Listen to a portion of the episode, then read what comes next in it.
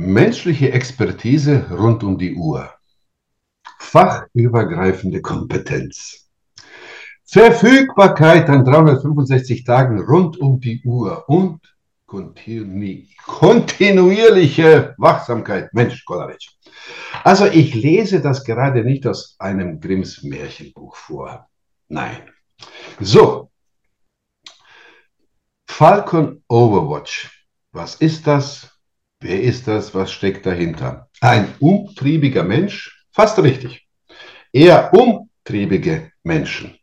Denn das Team von Overwatch sucht unermüdlich nach Bedrohungen und stoppt diese. Denn es sind diese 1% aus 1% der Bedrohungen, die normalerweise im Verborgenen bleiben und zu Datendiebstählen führen, wenn sie nicht frühzeitig entdeckt werden. Willkommen bei Unter vier Ohren. Ich begrüße Aris Koyos. Er ist Technology Strategist bei CrowdStrike. Hallo Aris. Hallo Davo. Hi. Ja, Ares, Sohn von Zeus und Hera, welcher als Gott des schrecklichen Krieges bekannt war übrigens. Heißt der Name übersetzt? Übersetzt genau, kommt direkt. Dem, er kommt aus dem Griechischen, aber der volle Name ist Aristides, also nicht Ares. Ah so, heißt normalerweise Ares heißt der Rächer. Wollte ich mal so gesagt haben. Gut. Ares, du hast jetzt meine kurze Einleitung gehört. Ich will noch was sagen von Konfuzius. Konfuzius hat mal gesagt, glatte Worte und schmeichelnde Mienen vereinen sich selten mit einem anständigen Charakter. Das passt ja super gut in die IT-Sicherheitsszene.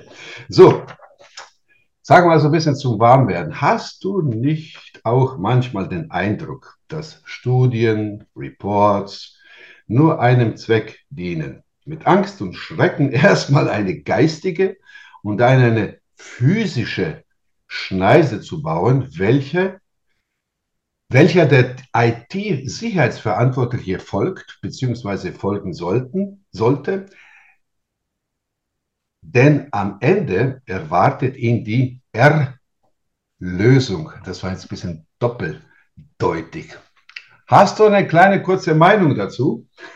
Ähm, absolut. Also ich meine, der Report selber, der basiert ja auf Daten. Ähm, und natürlich ist die IT-Industrie äh, ganz klar, gibt es viele Reports, die entsprechend nicht auf Daten basieren.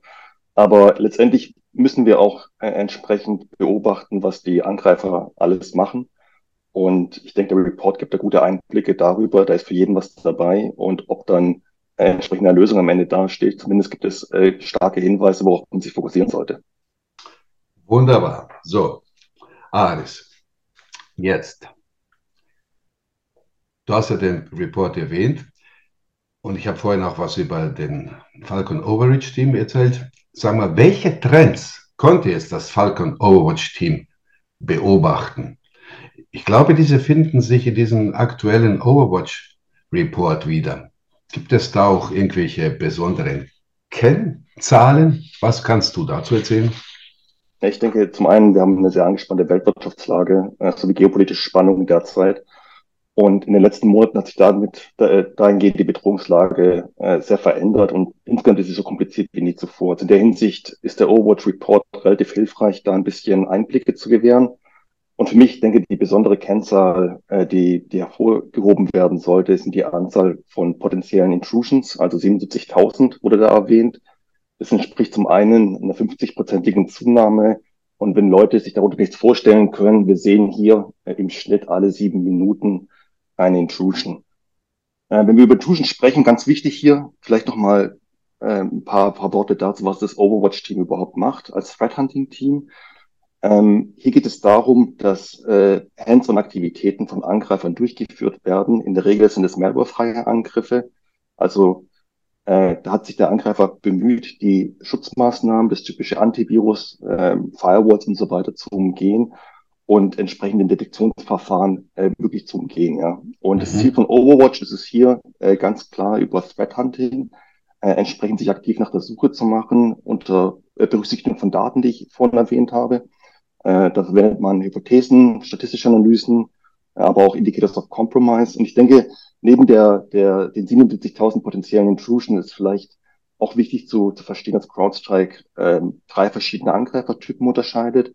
Mhm. Äh, zum einen von diesen Interactive Intrusions ist es so, dass die E-Crime dabei 43 Prozent diese Hands-on-Keyboard-Aktivitäten äh, ausgemacht haben. Ähm, es gab auch eine Erhöhung von 14 auf 18 Prozent, was die staatlichen Nexus oder staatliche gesponserten Aktivitäten anbetrifft. Und die Hacktivist-Gruppen waren global mit 1 Prozent vertreten. Halleluja, das sind ja wieder ja, beeindruckende Zahlen, könnte man sagen. Sag mal, was sind jetzt die, Grund, die Gründe dafür, dass die, ja, wie nennen wir sie, die, die E-Crime-Akteure einen solchen Einfluss auf die Bedrohungslandschaft haben? Also, erlaube mir noch einen Zusatzsatz. Also, mir kommt es manchmal echt vor, wie bei einem Formel-1-Rennen. Den Sieger und den Zweitplatzierten trennt nicht einmal ein Sekündchen.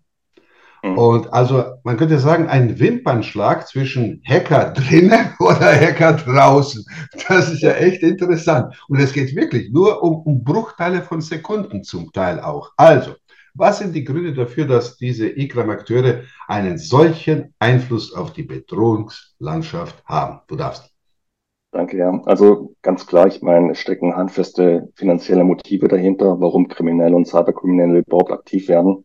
Mhm. Aber was die, die, die, die Ursachen dafür sind, was das ermöglicht, ähm, sehen wir zum einen Anstieg an Access Brokern, also Zugriffe in Unternehmen und Behörden rein werden verkauft. Mhm. Aber der andere Trend, man sehen kann, ist natürlich auch die Ausnutzung von neu bekannt gewordenen Schwachstellen und Zero Days. Äh, das heißt, die Zeit, die den Verteidigern bleibt, wenn so eine Schwachstelle bekannt gegeben wird, äh, zu patchen, wird immer geringer.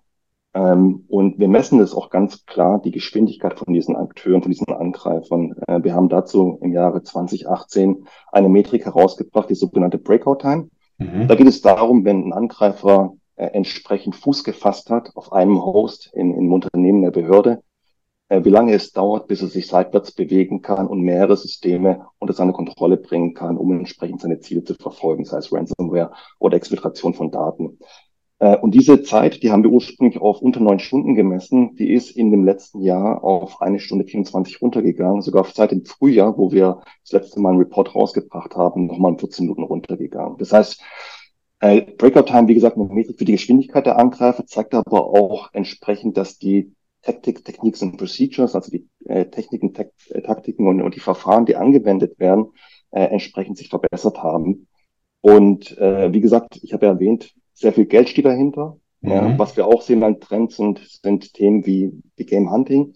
Das heißt, es werden gezielt große Organisationen oder un Unternehmen angegriffen. Äh, Ransomware as a Service äh, ist auch ein Trend, den wir festgestellt haben. Das heißt, selbst äh, Kriminelle, die überhaupt gar nicht das Handwerkzeug haben, die Infrastruktur bereitstellen können, mehr überschreiben können, können auf ein bestehendes E-Com-Ökosystem aufbauen. Natürlich, wenn wir jetzt aus dem Fenster schauen, heute waren es minus 11 Grad, heute Morgen in Berlin haben wir die Weihnachtssaison und es bietet natürlich Kriminellen reichlich Gelegenheit, diese Kampagnen zu fahren, ähm, entsprechend gegen Verbraucher, gegen Einzelhändler. Und wie gesagt, da gibt es verschiedene äh, Methoden, um überhaupt Fuß zu fassen, typische Phishing-Kampagnen, äh, Angriff auf Zahlungssystem, Datendiebstahl und so weiter. Ja, es geht immer um das gute Geld. Wenn es nicht das Geld ist, dann gibt es nur noch Geld, das genau. Wissen, kennen wir früher von den Chinesen. Vor zehn Jahren sind sie damals so mit der Kamera herumgelaufen, auf irgendwelchen Messen, haben Fotos gemacht. Mhm. Dann hast du zwei Jahre später in einer Scheißqualität wiederbekommen. Mittlerweile sind sie schlauer geworden, die klauen aber und verbessern es auch noch. Also ich muss schon sagen, Hut ab. So, Aris, du hast jetzt eingangs gesagt, dass die angespannte Weltwirtschaftslage und diese ganzen geopolitischen Spannungen die Bedrohungslandschaft erneut verkompliziert haben. Ja klar, mhm. du hast ja schon ein bisschen was erwähnt, glaube ich, äh, über die Bedrohungsakteure. Nochmal zurück zu, zu diesen, die, dieser Zielgruppe. Kannst du Bedrohungsakteure nennen, die in der EMEA-Region besonders aktiv waren? Genau, ich denke, ich denke mehr EU ähm, äh, definitiv. Also ich denke, äh, fangen wir erstmal mit E-Crime an. Äh, ich denke, hier ist Profit Spider und Vice Spider vielleicht zwei, die man hervorheben sollte. Mhm. Äh, bei CrowdStrike ist es so, dass wir Kryptonyme verwenden. Das heißt, Spider steht für E-Crime-Akteure. Äh, Fancy Bear, Bear wäre ein russischer staatlicher Akteur.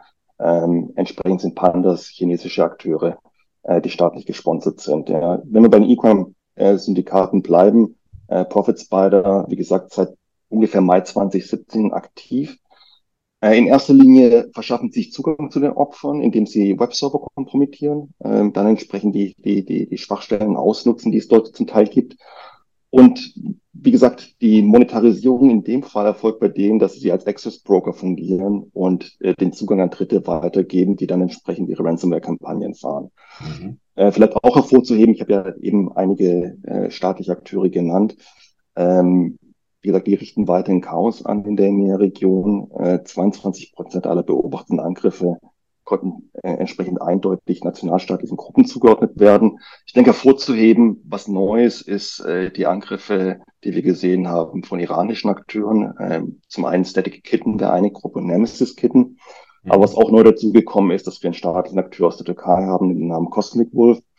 Und eben, wie erwähnt, Hacktivist-Gruppen sind auch noch aktiv mit ungefähr zwei Prozent der Kampagnen. Aber man muss auch sagen, dass äh, die restlichen 41 Prozent, die konnten nicht eindeutig zugeordnet werden.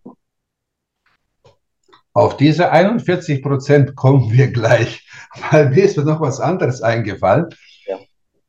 Etwas, woran keiner denkt oder keiner glaubt. Ich habe es mal zufällig gesehen, irgendwo auf einer Seite von einem Rechtsanwalt, der ist auf DSGVO, Compliance, den ganzen Zeugs da spezialisiert. Und da gab es eine Studie von der EU oder von der NISA.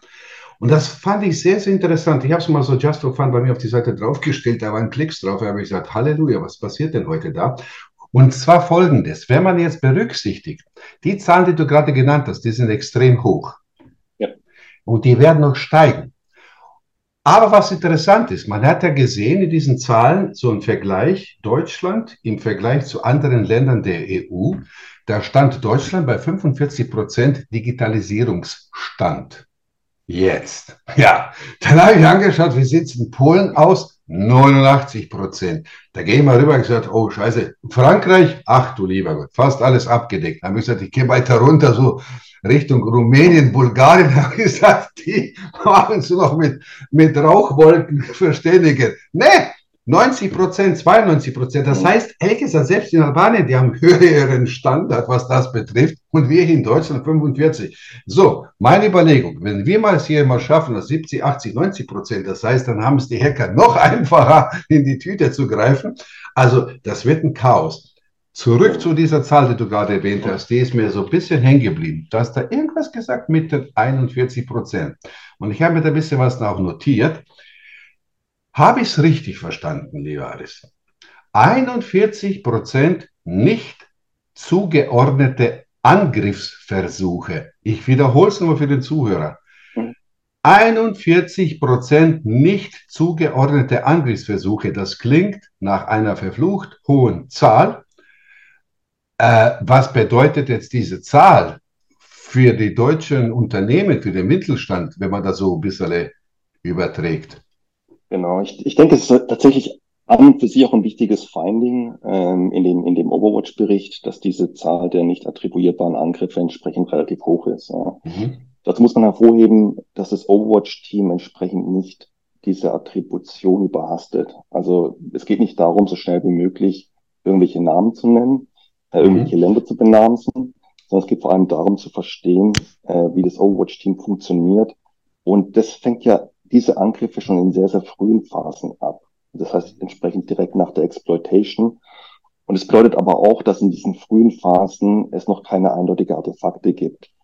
Ähm, das heißt, äh, von der Vorgehensweise des Angreifers her zu sehen, ist es natürlich so, dass wenn sich der Angriff bis zum Ende durchspielt, ja, hat man natürlich mehr Informationen, die es erlauben, Rückschlüsse äh, zu ziehen, wer dafür verantwortlich ist. Da kommt zum Beispiel unser ähm, Incident Response Team zum Tragen, die, wenn äh, Kunden kompromittiert werden, entsprechend äh, die Analyse und äh, mit dem Kunden zusammenarbeiten, um aus dieser Krise herauszuhelfen. Die haben natürlich dann bessere Einblicke.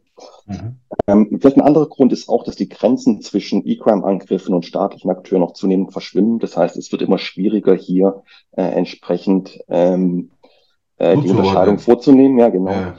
Und letztendlich ist es auch so, ich habe ja vorhin eingangs erwähnt, Access Broker, also wenn Leute, äh, Angreifer mit validen Credentials, mit validen Zugangsdaten entsprechend ähm, den ersten Schritt in, in die, die, die Unternehmen, ins Internet des Unternehmen oder einer Behörde entsprechend schaffen, dann stellt sich natürlich die Frage, wenn keine Malware besteht. Und mhm. letztendlich in dem Report kommt auch raus, dass äh, 71 Prozent dieser Angriffe überhaupt keine Malware beinhalten, beziehungsweise nur erst am Ende, wenn dann Ransomware ausgeführt wird.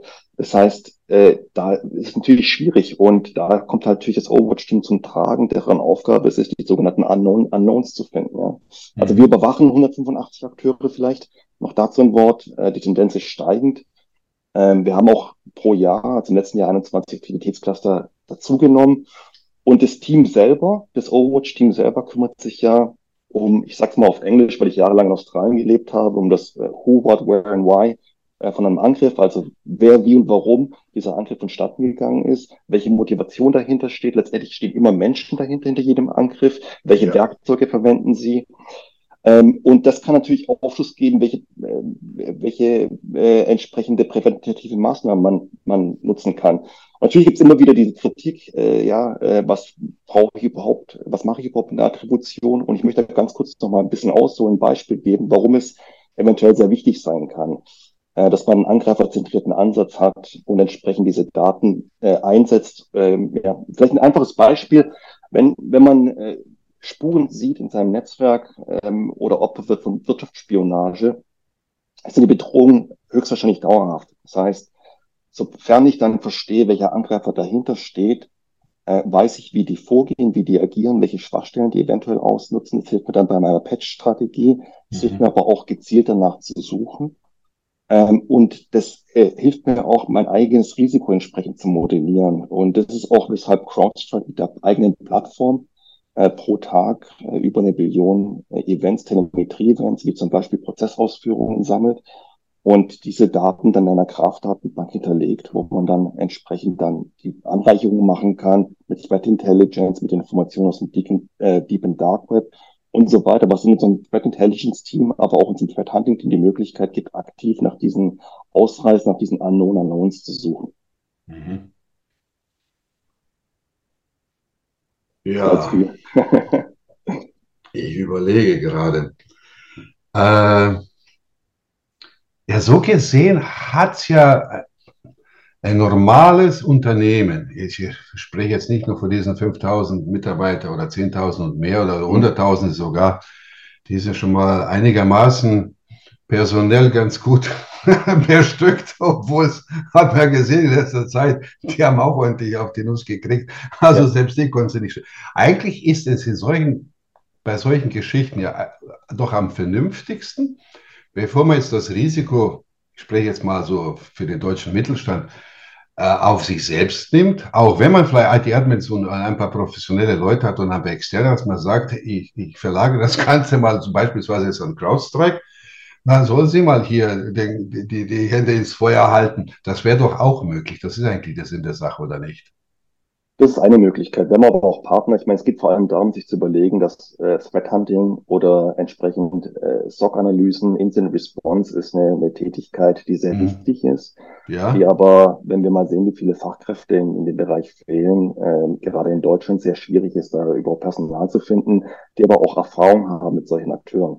Äh, und das Ganze dann 24-7 aufzustellen, ist natürlich eine schwierige Sache. Von daher ist gerade bei, bei selbst bei großen Unternehmen äh, kompetenten Partner in der Hand zu haben, entsprechend eine, eine wichtige äh, Maßnahme äh, und das nicht alleine zu versuchen. Also ich denke, da können wir äh, und auch unsere Partner entsprechend äh, Unternehmen sehr, weit, sehr gut weiterhelfen, ja. Eben. So denke ich es auch, weil das kann die Mutti alleine nicht stemmen. Aber jetzt hast du, jetzt hast du mal, warte mal, ich habe noch eine Frage. Du hast so oft das Wort Team jetzt benutzt. Dann muss man doch auf die, auf die, auf die Idee kommen, eine Frage zu stellen. Wie groß ist denn so ein Team von CrowdStrike? Sind die irgendwo auf der ganzen Welt verteilt oder wie? Ich weiß nicht, was du mir sagen darfst oder nicht. Weil ich kann mir schon vorstellen, dass die ganz schön Stress geplagt sind und dass einige irgendwann mal kurz vorm Herzinfarkt stehen müssen, weil es da ständig was zu tun gibt. Wie schafft ihr das überhaupt? Wie kann man das stemmen? Neben den Partnern? Ja, also äh, zum einen ist, wie gesagt, die, die Architektur der Plattform ist ein wichtiger Hinweis darauf, äh, wie entsprechend das Team vorgeht. Äh, zum einen müssen wir ja die Telemetrie sammeln und das machen wir kontinuierlich. Mhm. Äh, wir haben weltweit über 7000 Mitarbeiter. Das heißt, wir können diese Daten, diese eine Billion Events pro Tag entsprechend in der Kraftdatenbank hinterlegen. Das Overwatch-Team hat dann entsprechend Hunting Queries in den letzten sieben, acht Jahren aufgebaut, um entsprechend Leads zu generieren. Ähm, das ist ein wichtiger Hinweis, äh, weil diese Hunting Leads an sich, die könnte man nicht direkt in Detections umwandeln, weil da wäre die Fidelität zum Teil nicht hoch. Aber über äh, AI, über mehrere Patente, die wir haben, mhm. äh, können dann Clusters gebildet werden und dieses Team kann dann relativ schnell feststellen und natürlich auch kontrastieren innerhalb einer Branche, innerhalb von einem Land, was das Ganze denn bedeutet. Ähm, und dann äh, entsprechend äh, den, den, den Kunden alarmieren, beziehungsweise äh, wenn der Kunde dann auch unseren MDR-Service hat, äh, entsprechend dann auch äh, ein Playbook aktivieren und den Angriff aus dem Netz verbannen. Äh, wie gesagt, Skalierbarkeit äh, ist, ist ein Thema. Wir haben Leute in den Five Eyes Countries, äh, typischerweise. Äh, wir haben Leute, die aus den sogenannten Three-Letter Agencies kommen, wenn es um staatliche Akteure geht. Und es geht natürlich auch äh, E-Crime-Syndikaten, brauchen wir auch Leute, die wirklich mit diesen Syndikaten Erfahrungen haben. Mhm. Äh, die kommen dann auch entsprechend aus Behörden. Mhm. Mhm. Man könnte also sagen, Optimierung durch Automatisierung. Genau, ja, klar, aber, ja, darauf kommt es. Aber ganz kurz dazu muss ich ja. kurz eingrätschen. Automatisierung ist eine Sache, aber wie gesagt, das sind Menschen besonders gut, wenn man halt diese äh, schiere Datenmenge nutzt und die Kreativität, um entsprechend proaktiv oder über statistische Verfahren, über Hypothesen, die aufgebaut werden, äh, im Pool von den Informationen, von den Events, die man hat, dann proaktiv danach zu suchen. Das heißt, Automatisierung ist ein, spielt eine große Rolle, aber diese Feedback Loop vom Menschen spielt da auch eine Rolle. Gut, dass du hineingekriegt bist. So, und ich weiß jetzt nicht, was, was meine nächste Frage ist. Ich muss nachgucken. Was haben wir denn da? Äh, ja, genau. Was ganz wichtig ist. Ähm, ich könnte mir vorstellen, wenn es um so bestimmte Branchen geht, Pharma, Healthcare, keine Ahnung, was es alles gibt, könnte man sagen, dass, dass, dass vielleicht manche Branchen von, von diesen ganzen Angriffen, von denen du gesprochen hast, von der Möglichkeit jetzt mhm. besonders betroffen sind und die anderen etwas weniger? Gibt es da irgendwas zu sagen? Aber bitte fang nicht mit kritisch an, das weiß nämlich jeder. Gibt es noch andere neben kritisch? Ähm, ja, ich denke insgesamt, also was wir global sehen, aber auch in, in, in Europa, in Deutschland, ist, dass Technologiebranchen ähm, sehr stark im Fadenkreuz stehen. Mhm. Aber insgesamt, wenn wir mal schauen, äh, vielleicht auch runtergebrochen auf die jeweilige Motivation der, der Akteure, aus Sicht von staatlichen Akteuren ist die Telekommunikationsbranche, aber auch MSSPs äh, ja, entsprechend für die, für die Intelligenzbeschaffung äh, wichtig. Äh, wenn es um E-Commerce-Syndikate geht, habe ich eben erwähnt, Technologie, Finan Finanzbranchen sind wichtig, aber auch das Gesundheitswesen. Ja. Also in Zahlen gesehen ist Technology ungefähr bei 17 Prozent ähm, und äh, Gesundheitswesen bei 5 Prozent, wobei das Gesundheitswesen entsprechend äh, sehr ins Fadenkreuz geraten ist von diesen sogenannten Ransomware as a Service Akteuren, also von, von Affiliates, von Franchise-Nehmern. Mhm. Und das Volumen der versuchten interaktiven Angriffe hat, hat, hat sich auch im Gegensatz zum, zum Vorjahr wirklich verdoppelt. Ich denke, mit ein Grund dafür ist, äh, wie gesagt, die Digitalisierung ist ein gutes Stichwort, äh, aber auch entsprechend Supply Chain Attacks und die Art, wie halt digital Daten verarbeitet werden, was natürlich dann auch dazu führt, dass mehr äh, Schwachstellen exponiert werden, dass die Angriffsfläche größer wird.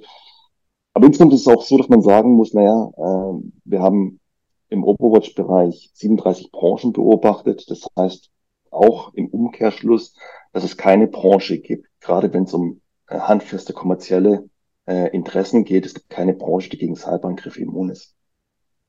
Würde ich auch so sagen. Vor allem, ein Punkt hast du jetzt gerade erwähnt, also das sind die Lieferketten. Das heißt nicht, wenn ich jetzt hier in Deutschland sitze mit meinem Unternehmen, aber meine Lieferkette reicht bis nach in den pazifischen Raum, dass wenn der, der da hinten am anderen Ende der Welt geknackt wird, dann geht es ziemlich schnell, dass es auch mich irgendwann nachgewischt.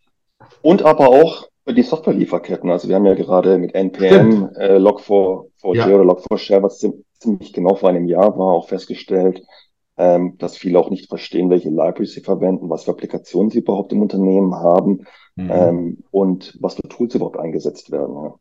Ja, ja.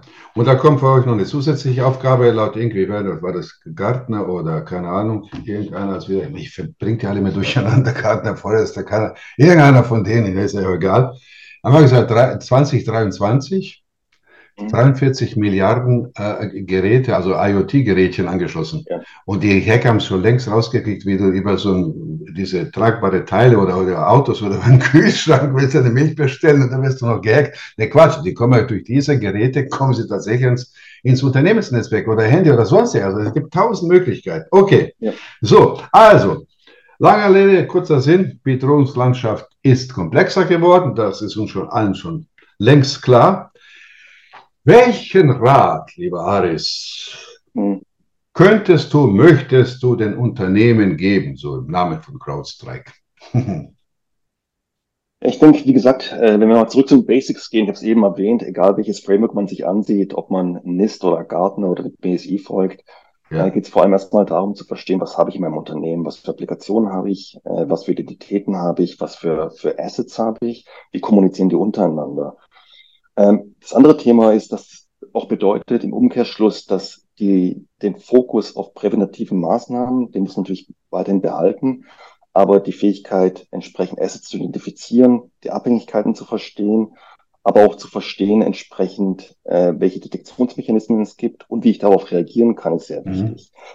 Und es ist vielleicht auch ein Hinweis darauf, äh, dass, dass man auch verstehen muss, dass nicht alle äh, entsprechende Intrusions, jeder Angriff äh, verhinderbar ist. Wir haben ja über, über Lieferketten, über äh, Log4j oder Log4Shell äh, entsprechend kurz gesprochen. Und da geht es halt wirklich darum, äh, entsprechend reagieren zu können. Was insbesondere wichtig ist, wenn, wenn ein Angreifer bereits Credentials hat oder äh, sich weitere Credentials äh, entsprechend beschaffen möchte. Mhm. Ich denke, wie gesagt, kein Unternehmen ist dagegen immun. Ja, also die, die Wachsamkeit ist wichtig, äh, eine Partnerschaft haben wir vorhin erwähnt, ist wichtig. Ähm, die Angriffe werden immer komplexer. Das heißt, die Bedrohungen, ähm, ja, die nehmen zu. Und ich denke auch, dass man sich da ein bisschen fokussieren muss, als Unternehmen, äh, auch darauf flexibel reagieren zu können. Das heißt, Partnerschaft ist da wichtig, auch sich zu überlegen, okay, wenn ich einen Schaden erleide, wenn ich äh, Spuren eines Angriffes sehe, bin ich überhaupt in der Lage, darauf reagieren zu können. Das heißt, essentiell entsprechend flexibel reagieren zu können. Das umfasst dann auch, dass Sicherheitsteams nicht nur Produkte kaufen, ich glaube, das war die Eingangsfrage, nicht nur Produkte kaufen, sondern dass sie sich überlegen, was eine Lösung bedeutet. Das setzt natürlich voraus, dass man Menschen, also People, Process and Technology einsetzt, und natürlich auch die Frage sich beantworten muss, wie kann ich das Ganze 24-7 abbilden? Und wenn ich in so einer Situation bin, ich glaube, die, wenn, wenn man mal einigen Instant Response dabei war oder bei Tabletop-Exercisen, wo sowas mal äh, durchexerziert wird, dann ist es halt häufig so, dass Leute sagen, na gut, der Herr Müller wird es dann machen, aber wenn der Herr Müller nicht da ist, weil er im Urlaub ist, dann steht man natürlich vor, vor einem großen Problem und dementsprechend haben wir uns aufgestellt. Äh, mhm. Wir haben da eine Plattform, eine IDEA-Plattform, die entsprechend automatisiert die Angriffe stoppen kann.